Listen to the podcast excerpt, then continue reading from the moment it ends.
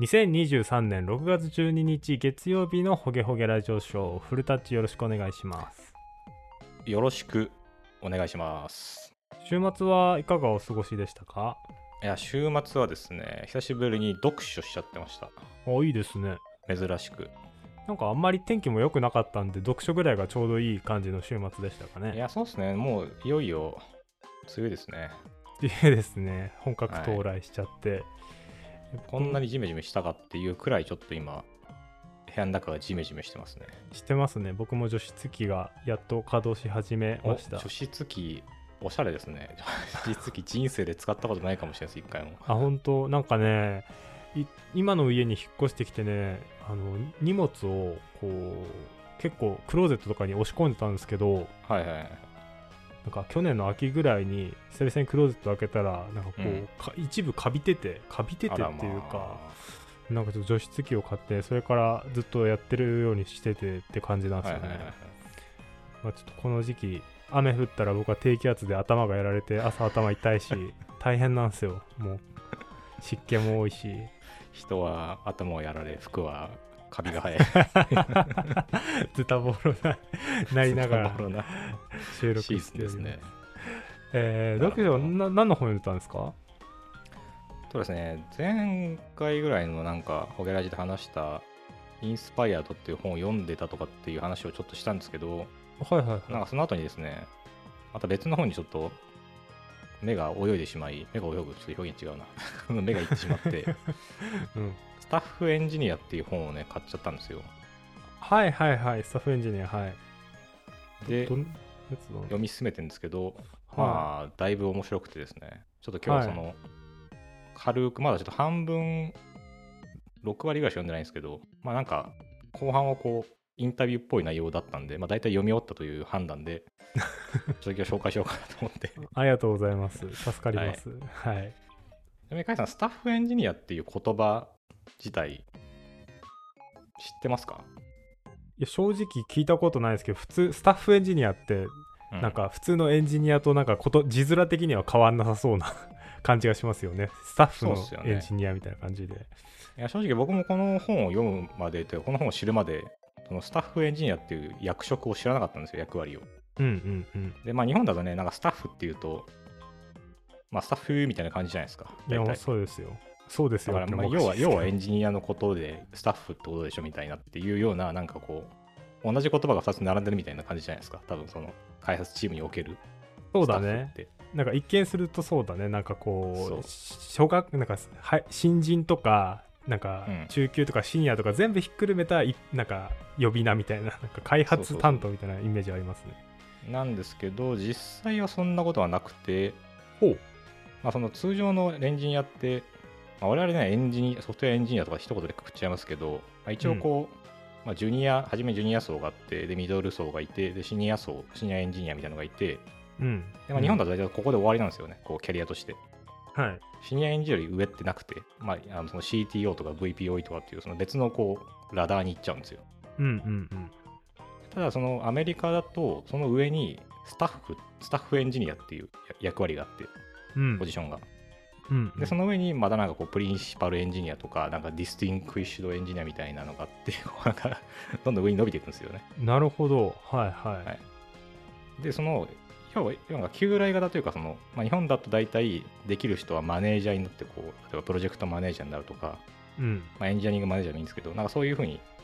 なりがちなんですよね。なりがちだね。そんなイメージあります、ね、で、まあ、その CTO みたいな、まあ、技術技術的な、なんですかね、こう経営的な判断も込みでやるっていう人がいるけど、なんかその間が抜けてるんですよ、すごい。うんうんで、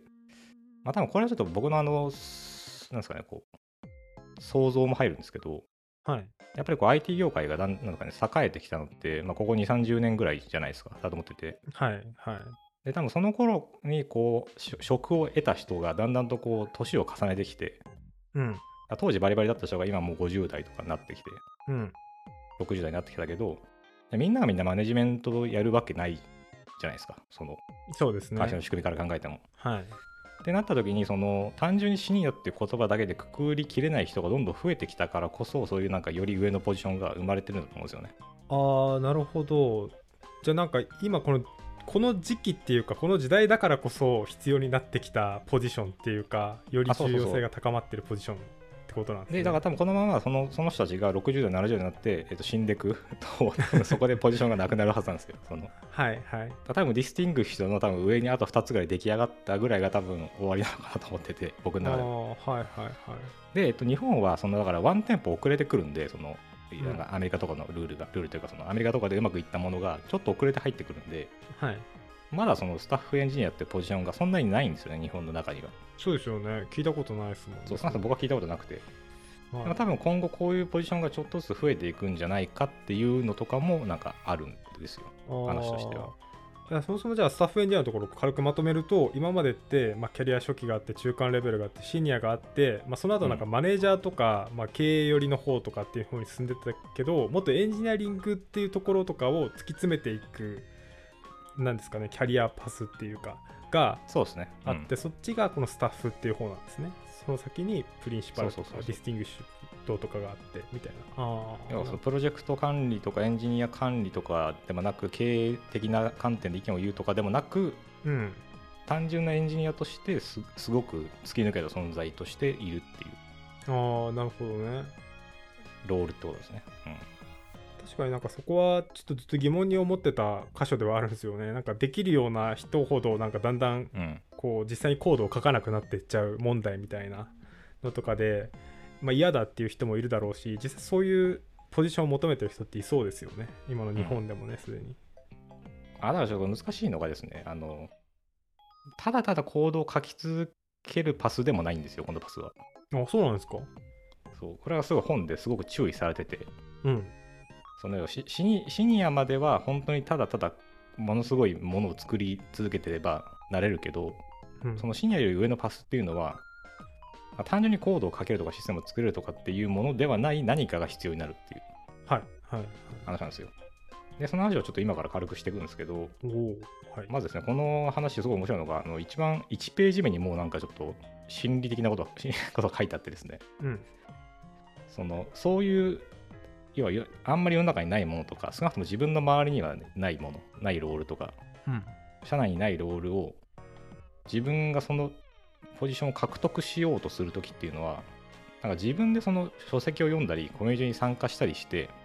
うん。学んでいかなければいけないっていう。はい。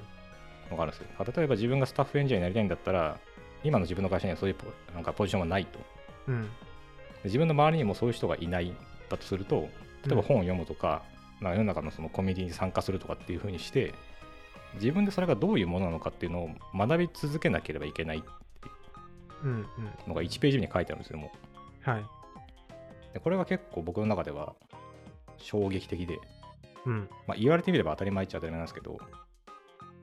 なんかそのシニアエンジニアとか例えば CTO とかでも、まあ、VPO でも何でもいいんですけどうん。この辺の話ってもう本とかでも結構研究されてる場所で、うんうんうんなんとなくパスのイメージが湧くんですよね。はいわかりますわかりでなんでそのそのロールに従っていけばなんかつ沿っていけば自分もそういう風になれるっていうのがイメージ湧くんですけどますうん要はそのそこからちょっとでも出るとと途端にそのなんか自分で想像してその想像した道を進むっていうことができないと進めなくなってくる瞬間が来るんですよね。なるほど。だからシニアエンジニアまではスパスパスパッと来たと。うん。でこのまま CTO とかになりたいとは思わないしエンジニアリングマネジメントしたいとも思わないけどじゃあ次どうするんだろうってなった瞬間にこう立ちすくんじゃうみたいな。うん。あれこっからどうすればいいんだろうな。ここから何をすればそのエンジニアとしてさらに上に行けるんだろうっていうのが分かんなくなっちゃったんですよね、うんうんうん。ででもそういうのは、まあ、みんなそういう状態だよっていうなんか話でこの話はああなるほど。はい。例えばマネマネジメントのコミュニティに参加してみたり、そういう CTO とかのなんかコミュニティに参加してみたりとかして、その中で自分のなとこうなんか自分の心と対話をして、うん。あそのもしもスタッフみたいになるんであれば、こういうふうにこんなことをしなきゃいけないんだなっていうのを自分で見つけていくっていう、うんなるほどね。そうはい。ことをしないといけないんだよっていうところが始まるんで、その その後はそこの気持ちを持ったままこう読み読み進めなきゃいけなくてですね、この本は。そういうことですねあじゃあそっかなんかこの本に全て書いてあるって思わない方がいいってことですよね。あ全然あの書いてないっす。っていうことなんですよね。はい、だからこうなんか一見すると自分ってこれでいいのかなって思ってる状況ってすごいなんか不健全に思えるけど、いやその状態こそ健全で常になんか追い求め続けるっていうかっていうスタンスを保つことが大事っていうことなんですかね。うんうんうんと僕僕の解釈はそうですね。なんかこのこういうことができれば、まあ、なんかまあもちろんそのねすっごく抽象化するとこういうことができればスタッフですって多分あるんですけどうん。実際に自分の会社とか自分のそのチームとかに置き換えると多分そんなことはもうありえなくて。うんうん常に模索しながらなんだろうなシニアレベルのエンジニアはここまでやってくれるからじゃあ自分はこれをやろうっていうふうに常にポジションの住み分けをしながらうんうん。よりインパクトが与えられることをし続けるっていううんうんうんうん。ただしマネジメントはしないっていうそのポジションなんですよ。はいはい。でねこれがね深いなと思って。いやなんか難しいですね。こう分かったような分からないようなみたいな分か感じの。んないようなって話を今僕もしちゃってるんですけど。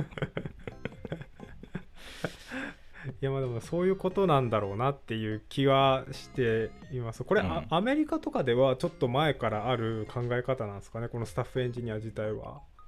いやあるんじゃないですか多分。うん。まあ、それこそ確かあーどうなのかな。なんかちょっとすごく記憶曖昧ですけどあのリビルドの宮川さんとかってのはファストリはい、ーにいて、そうですね。まあ確かなんかプリンシパルエンジニアみたいな役職名だったような気がするんですよね。あーなるほど。だいぶその上の方のポジションというか。そうですね、スタッフの次がプリンシパルで、みたいな言ってましたもんね。そうそうそうなんかだってまあみたいなのがだからまあアメリカでは、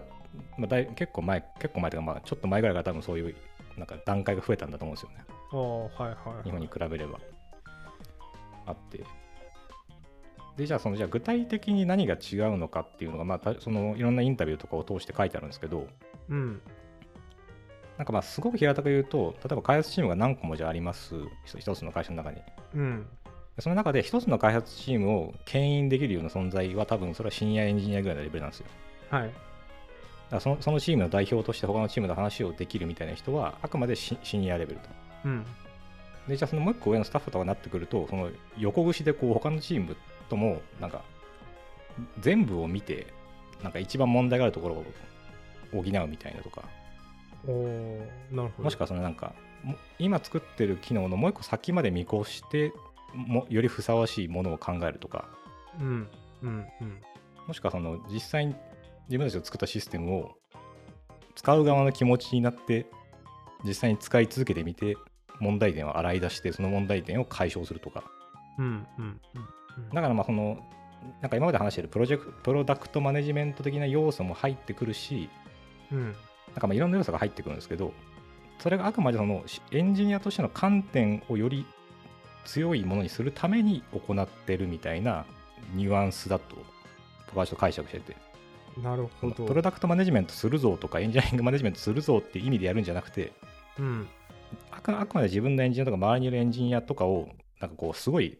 より強くするために足りない情報とかをこう補い続けるみたいな。仕事っていうんですかねそれが一つのチームじゃなくて、もう複数のチームでもう動き回ってる。あそうそうそうもうその会社全体に対してものすごいなんか牽引力を発揮するエンジニアみたいなそうですね。だからやっぱりそういう推進力っていうか、その向かう方向性とかも含めて持ってる人っていうことなんですよね。そうそうそうそうそうそうなるほど。でですねこので今の話とちょっとつながるんですけどちょっとなんか面白小話みたいなのが書いてあってはい。なんかこの業界にいると、いや、人と話すのが苦手だから、僕はエンジニアになったんですよみたいな人が、はい。まあ、半分本気で半分冗談でいると思うんですけど、あのそそれそういう人は少なくともスタッフエンジニアにはなれませんっていうのは、なんか明言されてました。おおなるほど。なんでかっていうと、そのスタッフエンジニアに求められてるのって、技術的にものすごいもものを持ってるとか、コードを書けるとかっていうのは別に求められてないんですよね。それ持ってるのはもちろん大事だけそどう、大前提で持っってて、そう。うんでそれを正しい形でそのチームメンバーとか会社の経営層とかも含めてうん。伝えることができるっていうのがそのスタッフ以上に求められるものだと。なるほど。それはつまり人と話ができるっていうことあであるっていう。それでつまりそのコミュニケーションとかを厭わなかったりとか、まあ、ある程度力を持ってるとかじゃないですか、コミュ力があるっていうことを考えると多分マネージャーとか、まあ、やりたいことの方向性が違うだけなのかなって気もしてきたんですね。なんかこのスタッフとマネージャーってなんか素質はどっちとも似たものが必要でうんちょっとあのロールが本当に違うだけみたいな感じがちょっとしてきました。スタッフとマネージャーって。いい切り口ですね。あの、そのエンジニアリングマネージャーと何が違うんですかみたいなのもちょこちょこ出てくるんですよ。はいはいはい。で、確かに言われてみると、あの、なんですかね、こ根源に持ってる考えは多分同じなんですよね。自分の持ってる能力を生かして他の人に影響を与えるっていう。そうですねで、与えた影響によってより良い方向に進むっていうことは同じなんですけど、うんそれがそのもっとなんか人間の心とかそういうなんかひ評価的なものとか、まあ、採用とかも含めてやる方に行くのか、うんあくまでエンジニアっていうものを軸に残したままそういうことをするのかっていう違い。いやそうですねそんな感じがしますなんか素質は同等のものが必要そうっていうかマネージャーできないからじゃあスタッフエンジニアとはなれないってことですよね。あそうです。ねそれは違いますね多分ね。そう。あくまでのそのあ自分のマネージャーよりもこっちの方がいいなとかなんかそうだね。ぐらいのレベル感で多分なるところでそのマネージャーからっきしダメだからこっちには多分、うん、そうなれないような気がしててそういうそういうふうには。今の話だとそんな感じがしますよね。人の評価とかはしたくないけど、人に関わることは好きだっていうのが多分そのスタッフエンジニアに求められる素養な感じがしていて。はいはいはいはい。そのそもそも人と関わるのが嫌で嫌であれば多分なれないんですよ。もっと手前の段階で終わっちゃうというかそのシニアエンジニアとして頑張ってくださいぐらいのその性質になっちゃうんで。はいはい。そうなんですよね。だからなんか不思議なところですよね。だから、まあ、結局はどどのパスに行こうがその人と話すことが求められるんですよ。やっぱ上に行けば行こうとそうですねでそのそれもなんかこう自分の持ってるこれこそ最強のなんか俺が考える最強のシステムだとかじゃなくてちゃんと相手のことを尊重しながら話をすると。うん。こうたまには交渉したりなんか根回ししたりとかいろんなことをしながらでもより良い方向に持っていく。うん。技術の力を使ってっていう。そんな感じがしますね確かに。だから相当なコミュニケーション能力が求められるんですよね。多分これは。もうちょっとずつ腹落ちしてきました私の中でも。なんかそのスタッフとかの考え方が。なるほど、うん。うんそうね。ただね難しいんですよね。だから。結局ひ結局コミュニケーションかみたいなとこなんですけど最後は。ああそうですね。僕もねだから年齢的なかものを考えるとそろそろ。多分この辺のゾーンに入っていかなきゃいけないゾーンなんで。うんうん。シニア、まあ、大体その中、まあ、年数とかあんまあまり決まりはないんですけどうん。僕の感覚だと日本における多分そのラダーでいくと、まあ、多分23年目ぐらいまでがジュニアでうん。で多分5年目から8年目ぐらいまでが多分ミミドルエンジニア。うんうん。で多分10年目から13年目ぐらいが、まあ、シニアで、まあ、それ以上になってくると多分そのスタッフ的なところに行くのかうんマネジメントとこに的なところに行くのかっていうのが多分分かれてくると思うんですよね。はい。でまあ僕の年齢的なことを考えるとまあそのそろそろその辺の分岐をちょっと考えなきゃいけなくて。そうっすね。30後半とか。別に考えなきゃいけなくもないんですけど考えた方がいい時期になってきていて。どうしようかなって進路的なね悩みが。台風はいいよな進路が決まっててみたいな感じになってるわけですよ。でこの時になんかその、えっと、人によってはだから怖いから決まったラダーに行きたくなっちゃう人もいるらしいんですよね。決まったラダーってなんですか？マネジメントっていうラダーがあって。ああもう今そっちがデフォルトだからってことそうデフォルトでしかもそっちに行くとあのいろんな本とかも出てるしいろんな会社の中でも決まっててこのぐらいのことができれば、じゃあ年収がえっとじゃあ、アメリカとかだとなんか2000万とか3000万とかってこう増えていくわけですよどんどん。はいはいでもその存在しないパスに行くのってすごい怖いじゃないですか。まあそうですよね。はい。だし誰もサポートしてくれないし自分で模索するしかないところに行くのかそれともじゃあ50人規模のチームを従えたらこのぐらいのランクですって決まってる方が楽楽っちゃ楽なんですよね。まあ分かりやすいですよね。そう。なんでついついそっちに行ってしまう人もいるいるし今まではそういう人の方がむしろ多かったかもしれないっていうのはやっぱあって多分特に日本だとそうでうん。管理職になればこのぐらいの給料がもらえますとかうん。10人チームだったらこのぐらい20人チームだったらこのぐらいみたいなのがやっぱあるんですよね。はいはい。はい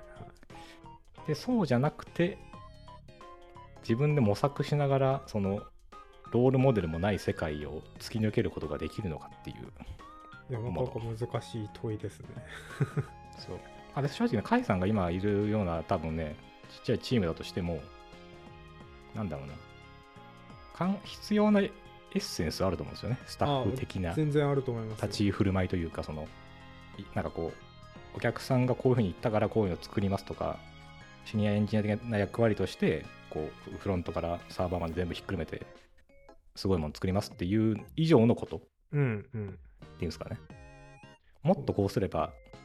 えっと、半年後ぐらいに良くなるとか なんかはいはい。1年後にもっと良くなるとか。うん。っってていうのを技術面でそのなんか人のマネジメントとかではなく技術面で変えていくためのアプローチみたいな。うんうんうんうんでねなんかいろいろあるんですよねそういうのが。これってあのスタッフエンジニアとかプリンシパルエンジニアとか分かれてるじゃないですか。 distinguished とか、ここのなんか変化する時の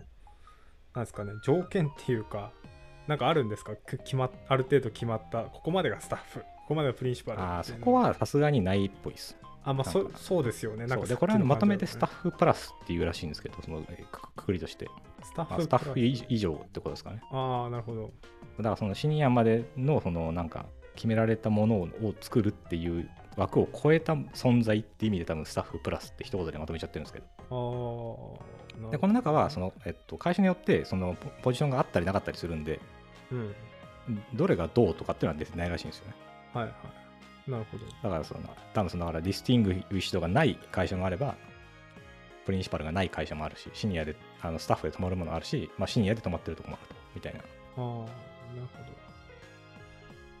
ただその転職するとかを通してそういうポジションを得るっていうのももちろんあるらしいんで、どうんうん。まあ、なんかちょっと戦略的なものも込みですけどねキャリア戦略的なものも込みですけど。だからまあ基本はそのスタッフ以上かどうかだけで判断するいいと思うんですよねおそらく。うん単純なエンジニアのすごい腕が立つ人よりも違う世界にいる人っていうところのこう分け方。はいはい。でなんかこのスタッフプラスとこのエンジニアマネジメントエンジニアリングマネジメントのところで考えるのた時にちょっとなんか僕の頭の中ですごいごっちゃになっちゃうのがうちのうん。会社ってこうエンジニアがほとんどじゃないですかで一部マネージャーしてる人もいてみたいなところでなんかそこで結構いろいろこの2つがうまく分けられてないような気もしててなんか僕の頭の中でどっからどこまでが本当はどっちの領域なんだっけってのがなんか見えづらくなっちゃってるような気がするんですよね。僕個人的な感覚としては。聞いてる人はなんかああなるほどそこ2つですんなり分けれるなって思うかもしれないですけど。もうここでいうマネージャーっていうのは基本的にコードとかには全然触れずにもう本当にあのチチームとかプロジェクトのマネジメントだけをしているっていう風に考えちゃっていいんですよね。えーそうですね。もちろん会社の規模にもよるんではい、掛け持ちでやるしかやってる会社ももちろんありますし。はい。ただその理想的な形としてはやっぱり大ある程度企業が大きくなってくると規模がチームが。うんうん。やっぱりエンジニアリングマネージャーとかは専業で基本的にいて、まあ、プロジェクトマネージャーも専業でいる。うんうんなので全然別物なんですよねその。そうですよね。はい。そうなるんですよ。あそうだから多分ここはねその、まあ、僕は結構今までなんですかね、お客さん先で仕事したりとかも含めてなんかそのエンジニアリングマネージャー専業でやってる人とかうん。プロダクトマネージャー専業でやってる人っていうのを結構周りで見てきたんでうん。あ感覚がわかるんですけど確か確かにこれはなんかその実際に見ないとわかんないかもしれないですね。ロールがいないってことですよねカイさんの周りには少なくとも。あそうですね。プロダクトマネージャーってつまりとかエンジニアリングマネージャーってつまりとか、まあ、僕僕僕はでもスタッフエンジニアってつまりってなってるんですけど今は。あれはうん。分かんなくてね、うん。だからなんかそういう人を実際に見てこないとやっぱ分かんないんですよね。うんそうだね。なんかその感覚的に自分でシステム作りながらちょっと後輩の世話したりとかちょっとお客さんとなんか交渉してみたりとかっていうのは役割としてはいろんな言葉がつくんですけどうん。やっぱその専業で責任持ってやってる人のパワーと全然違うんですよそこって。まあ違うんだろうなって気はします。はい。うん。あなんか、そうなんですよね。だからそういうの見れないのはちょっとかででさっきの話に戻ると、そういうのはだから書籍とかコミュニティを通して自分で学び続けなければ、そのアップデートできないんですよ、自分の頭の中の考えてることを。はいはい。やいや、先輩になったんだったら、まあ後輩の世話もするし、とか、なんかその、ネットワークとインフラ、なんか、ね、フロントと全部見てとかって、やるけど、結局それってもエンジニアっていうキャリアのままですよねっていう。はいはい。ちょっと毛が生えた程度じゃないですか。だ実際は違うんですよっていうのを教えてくれる人が周りにいないと、うん。まあ若干胃の中の蛙感出ちゃうんですよね。まあ、僕も結構昔出てましたけど、そういうのわがか。何でもできるやんみたいな思ってたけど、実際そんなことなかったみたいなはいはいあって。そうっすねそうなんですよねスタッフプラスの人ってどういう人だろうなって思ってたんですけどなんかいわゆるうん。ツイッターとかそのネットとかでなんか人気の一部でフォロワーたくさん抱えてるエンジニアの人とかって、まあ、スタッフプラスの人が多いのかなとか思ったりしましたね。今話しながら、はいわゆるシニアエンジニア的な感じともちょっと違うなんか新しい技術とかもしっかり理解して、今度はこの方向性がいいだろうとかって考えてる人を、まあ、社内じゃなくて社外のこういうツイッターとかネット上にいる人に求めている人が多いと思うんですよね。っていう意味で言うとやっぱりこのスタッフプラスの人たちって、まあ、社内にいたらすごく心強いしそういう指針が求められる人たちなのかなっていう気がちょっとしてきましたね。ああ、そうですね。僕、あの、前にちょっとだけ、なんかこのスタッフエンジニアクラスっぽい人と一緒に仕事したことあるんですけど、はい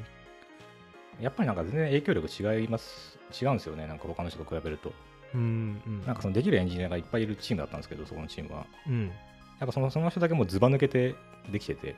うん。なんかもうすげえ難しい機能でも次の日朝来たらなんかもうプリクできてるみたいなとか、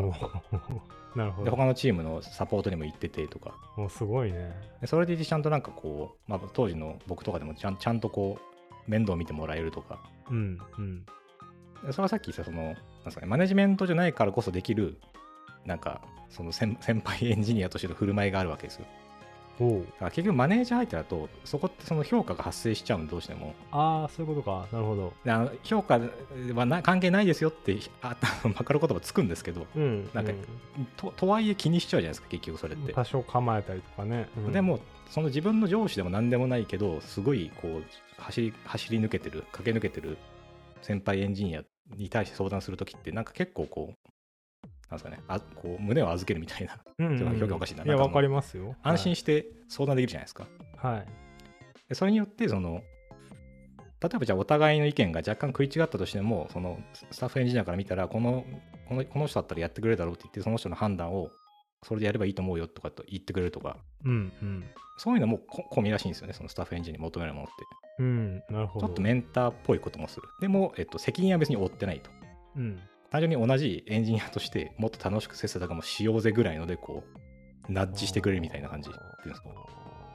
なるほどねなんかだんだんそういうのの必要なのって一つってやっぱ人望なような気もしてきますよね、うんでもね 難しいとこ行きますね。人望。あ、でもそうですよ。ね人望がないと多分やっていけないですね、これは。極端な話こうオフィスで一緒にいる時に自分が困ったらもう本当にちょっとスタックしちゃった時にちょっと声かけられるぐらいのオーラを放ってる人ぐらいがすごい適任な気もしますよねあ、そうですね。うん。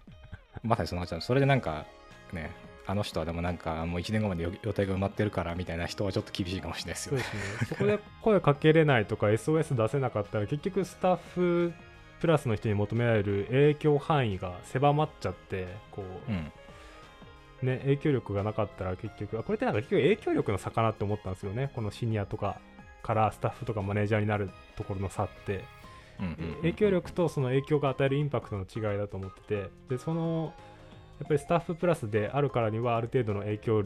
のなんですかね範囲とうんうん影響力が必要だと思うんですけど、そこの影響範囲を狭めないためにはなんかそういうさっき言ってたコミュニケーションとか、うんまあ、ある程度話しかけやすい雰囲気とかももしかしたら必要なのかもなっていうふうに思いましたね。いやー、お母さんすごいですね、吸収力が。でですね、この話をちょっとしながら最後に若干ちょっと小話的な話なんですけど、うん、あのこの本の中にコンウェイの法則ができて、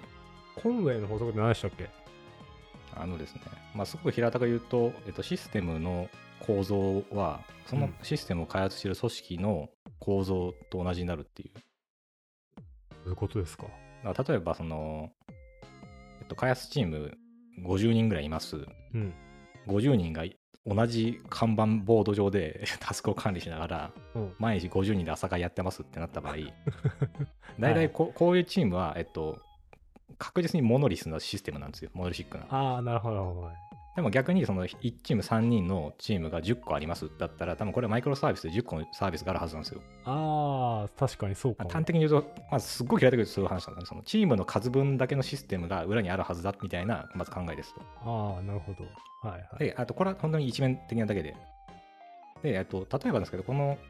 ここから言うと、これあの、なんですかね、人のそのシステムと、人のシステムっていうのは人の系統ですね。その人のシステムと、その実際に作るシステムは、まあ、一致しますと。うんで、中にいる人がどれだけできる人かどうかっていうのは関係ないんですよね、この話は、実は。おおなるほど例えば、この、このシステム、こんな感じのウェブウェブアプリケーションがありますと。うんでやけになんかこここういうふうに直した方がいいのになって思うようなところがいつまでも直らないものってあると思うんですよね。はいはいでそういう場合ってそのそういう細かい直した方がいいのになってものが直らないようになるような開発プロジェクトになってるんですよ。うーんなるほど要はそのちょっとこうした方がいいのになっていうタスクの優先度が下がり続けているプロジェクトっていうシステムを反映したものがシステムになってるんですよね。うんうんうんうんで例えばこのリリースがなんか半年に1回ぐらいしかないようなシステムの場合その中のなんかそのプロジェクトチームとしての作りとしてはものすごいこう検証に検証を重ねてなんか反抗をしてもらわないとリリースができないような仕組みが出来上がってるからこそそういうシステムになっちゃうと。うんうん。でここだからそのひ人が関係ないっていうのが大事でそのあくまでチームがどういう組織としてどういうシステムで動いてるかっていうのがこれポイントなんですよ。ああ面白いですね。なるほど。はいはい。あ例えばここでそのさっき言ったスタッフエンジニアみたいな人が入ってなんかこう一一さじなんかかけると、うん。えっと、中にいる人変わらないのにそのシスチームとしての動きが変わることによって出来上がるシステムも変わるはずなんですよねそれによって。ちああそういうことか。はいょっと今すっいごい抽象的な話してるんでイメージ湧かない人ちょっと申し訳ないと思うんですけど なんかあの僕はイメージ湧いてきました。僕これ読んだ時にこの本当になんか5行ぐらいの話だったんですけどなんかすごくこうしっくりきてうんうん。なんか今までこう優秀な人がいればいいシステムができるくらいの感覚でしかいなかったんですけどうん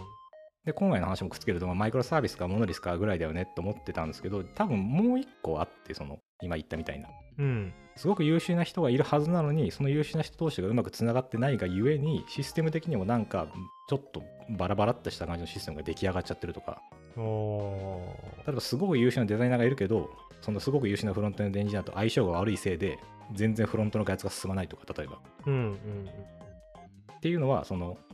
その人たちが悪いというよりかはその人たちを束ねてるチームっていうシステムが悪いんですよね。はいはいはい。あそれがうまく回るようになれば、えっと、すごくいい機能がすごく頻繁にリリースされるようになるのでそれがつまりそのシステム自体にも反映されるっていう。えっとす今の話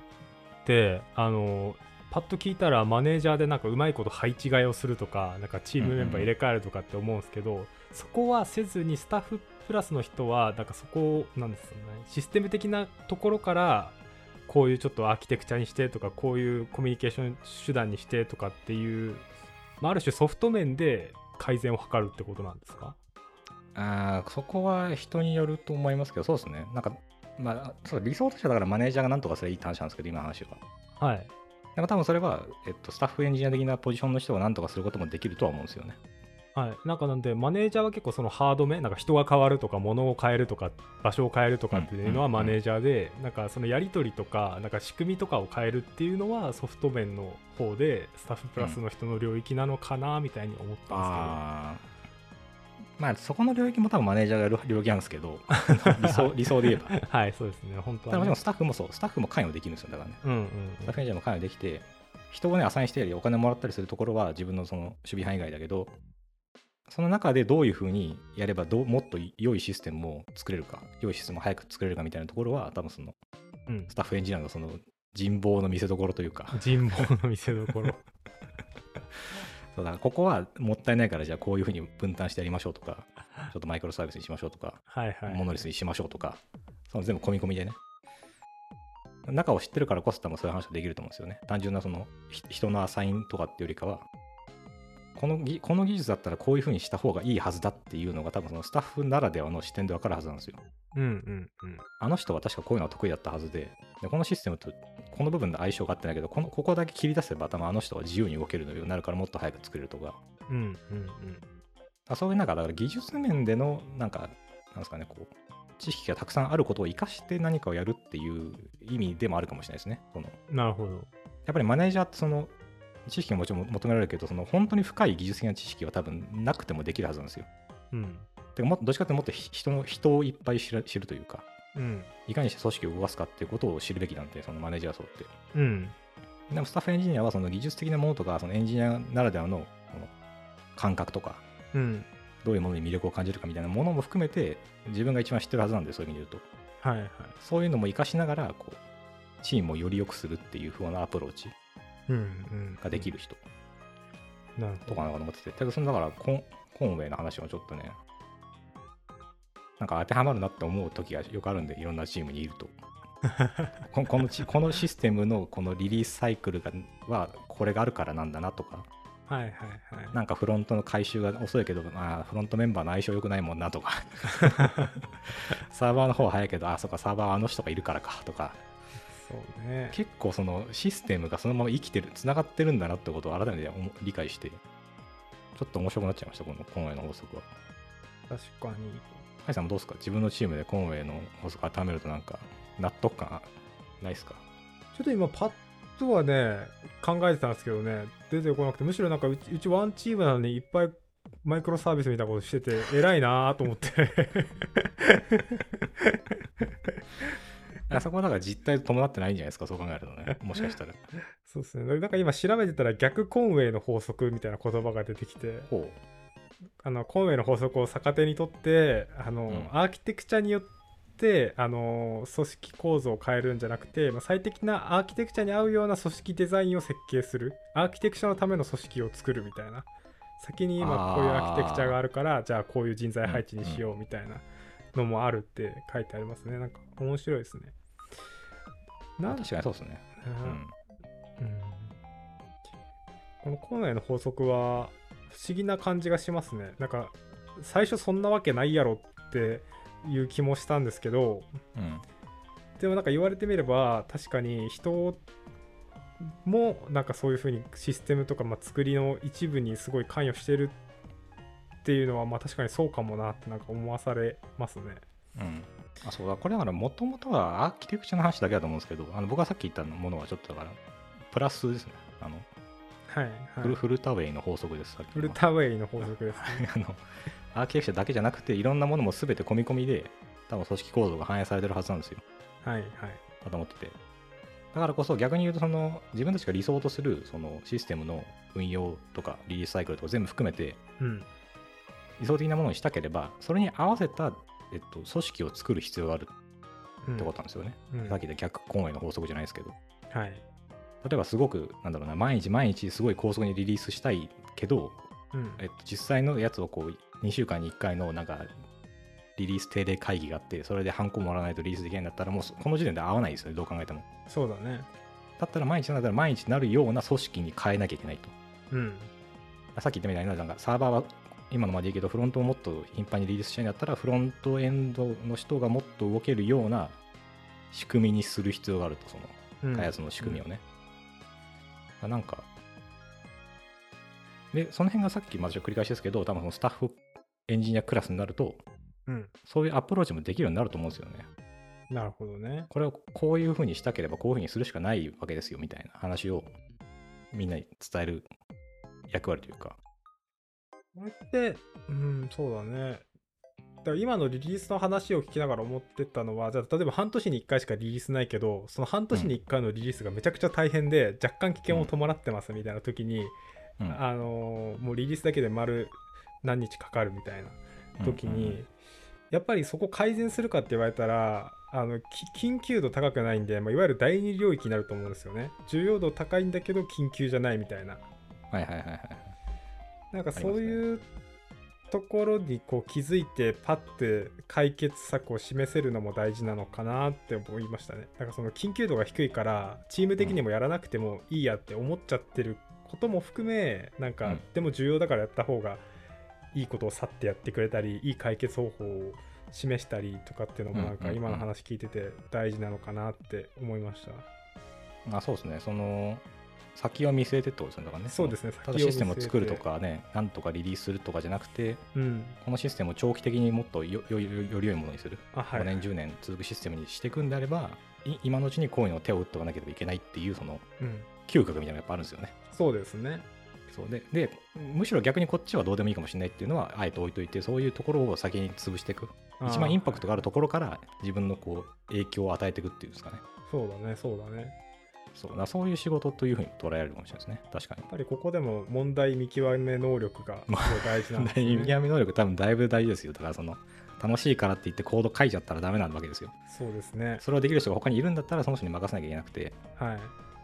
そう。あくまで自分が影響を及ぼせるところまでをやだからなんかその人によってはちょっと楽しくないかもしれないって書いてあったんですよねそのなんか。うんうんうん。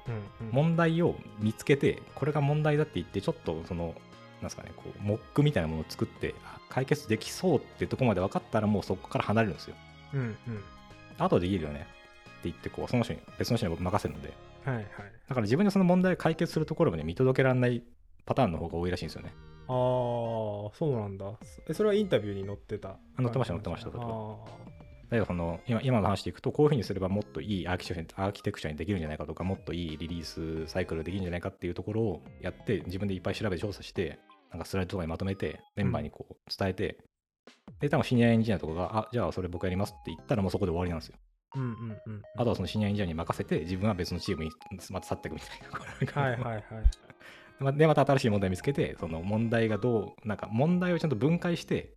そのそこにいるメンバーが分かるところまで分解しきったらもう終わりなんですよね。そういうことですね。そう。まあ、ある種じゃあもうタスクを作るところまでぐらいな感じですよね。あそうですね。なんかその技術面でのプロダクトマネージャーに求められるものみたいなもんかもしれないですね。確かにね。なんかね。でもなんか今聞いてて思ったのはこうそれでやっぱりあの人が来たら仕事増えるんだよなっていう感じの人になりたくないなって感じですよねスタッフプラスの人からしたらね。あだからそこはだからあれですよねさっきさんのひ人徳とか人望というかもう込みでやんないともう込みでね。なんかあの人なんかめんどくさい課題いっぱい積んでってなんかどっか去っていっちゃうんだよねみたいなとかあの人が来たらなんか毎回 PR 出し直しっていうか根本的に作り直しになるんだよねみたいな感じにそうしちゃダメなんですよ。そうそう。ならないようなうすごくうまい立ち振る舞いが求められるわけなんですよだからそこはね。だからって考えるとやっぱり途端に難しくなるよね。そこを横暴にやるってできてるって思うのは違うんだろうなみたいなね、なんか今プロリーク一つの話でもなんかね前もよく話しましたけどそのバーっとコメント書いて30個ぐらいコメント書いてバーッ修正お願いしますっていう言ってたなんかどっか行っちゃう人だと多分めんどくさいですよねそうだね。でもなんか例えばじゃあもう LGTM マージとか勝手にマージされててただこここはこういうにした方がいいかもねってコメントがババッとあってなんか参考するな記事がババッと並んでってとかうん。だとなんかちょっと嬉しいじゃないですかなんか。ああマージされたけど ちゃんとコメントもしてもらえたし参考になるような知見とかも教えてもらえたっていうなんかこのポジティブな印象になるじゃないですか、そうだね。まあ、たかだたかだかそこの振る舞いがちょっと違うだけでそのコメントだけして終わりなのかコメントした上でマージしてくれたのかによって全然変わるわけですよ。例えば。うんうん。そういう一個一個の細かいところですよ。だから、ね、そういうのでこう人望を得ながら 影響力を増やしていくみたいな。そうだね。なんかあれですね。スタッフプラスの人の反対がブリリアントジャークみたいな感じがしますね、なるほど。うんいい表現ですね。あのそうですね。あのシニアを超えたブリリアントジャークになるのか そのスタッフエンジニアになるのか。ダークサイドに落ちるのブリリアントジャーかクエンジニアになるのかみたいな。フォースの力をするのかああ、いいですね。その表現いいかもしれない。確かにね。なんか、技術力だけで言えば、ブリリアントジャーク的な人もね、同じぐらいあるかもしれないけど、ね。ちゃんといい、いい印象をあってか、なんですか、いい影響を与えることができてるかどうかっていう意味で言うと、真逆っていう。そうですね。ジュニアからミドルインターメディエイト行ってシニアになってそこからスタッフかマネージャーかブリリアントジャークかの3本に線が伸びてる。3本目だけは絶対になりたくないですけどね。そうですね。だからでも逆に言えばブリリアントジャークって呼ばれる人も、まあ、素質は多分あるんだけど、こうあれなんだよね。そのコミュニケーション面とかでうまく噛み合ってないとかってだけなんで。うそうそう。だから本当に、すぐにでもなんか、本当に表裏一体ですよ。だからね。うんそのコミュニケーション面さえ磨くことができれば、スタッフクラスになれるはずの人とかもいっぱいいると思うんですよ。そうだねだからそういうスタッフの人も裏を返せばなんかちょっとプライベートで今大変でとかで余裕がなかったりストレスフルな状態が続いてたらブリリアントジャークになっちゃう可能性もあると思うんですよ、ありますよね。タイミングとかね、うんうんうんっっていう意味で考えるとなかなかちょっと最後ちょっと恐ろしい感じに。だからこう結局終始なんですかね人の心をちゃんと考えるっていうことがなんか肝っていうなん求かすごくごくごく当たり前のような結論になっちゃうんですけどはい。エンジニアであってもねその上の方にパスに行きたいんであればやっぱ人の心は大事にしましょうっていうそうだね。感じなんですよね。まあ、一応ブリリアントジャークを軽く補足しておくと、まあ、優秀だけど性格が悪い人みたいなネットフリックスかどっかが広めたような感じの言葉っていう認識なんですけど、そうですね。まあうん。基本的に否定されるのが嫌いなんで人を見下していて無能な人が特に嫌いみたいな。コーチャブルじゃないから勇気がないと誰も改善要求ができないし初期ベジータのような性格をしているとベジータ。一般的に言われております。まあベジータは終わりの方まで結構邪悪気味ですけどね。っていうちょっとね、まあ、傲慢な感じのはい人で、あまりいい影響も与えてるけど悪い影響もそれ以上に与えてるみたいな感じですかうんうんね。うんうん。あ、そうそうそうそうそ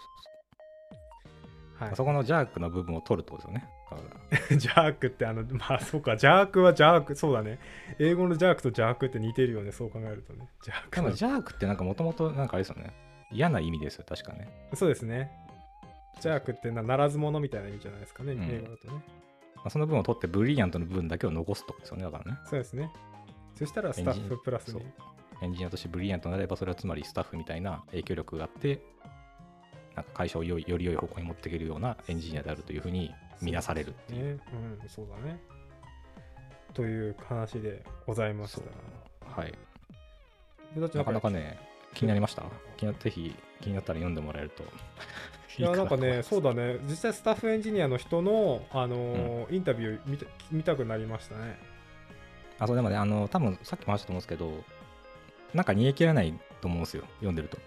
そうだね。結局みんななんか組織によって違うし、なんか頑張ってもダメな場合もあるし、うんなんだろうな、これっていう答えがあるわけじゃないんで、ただそのなんか模索し続けることが大事なんだなってことさえ多分つかめれば、多分この本を読んだ価値はあるかなっていう気が僕はしました。そうですね。いや、ありがとうございました。なんかすごい僕、読みます、これは。ぜひ、ぜひ読んでください。そう世の中のいわゆるそのスタッフプラスって呼ばれてる人たちがどういう働きしてるのかっていうのがすごい興味深く聞かせてもらいました。ありがとうございました。はい。はい。というわけで本日のエピソードは、えっと、本のタイトル何でしたっけ？スタッフエンジニアスタッフエンジニアですね。スタッフエンジニア。はい。ぜひ皆さんもチェックしてみてください。というわけで今日はこれで終わりたいと思います。ありがとうございました。はい、ありがとうございました。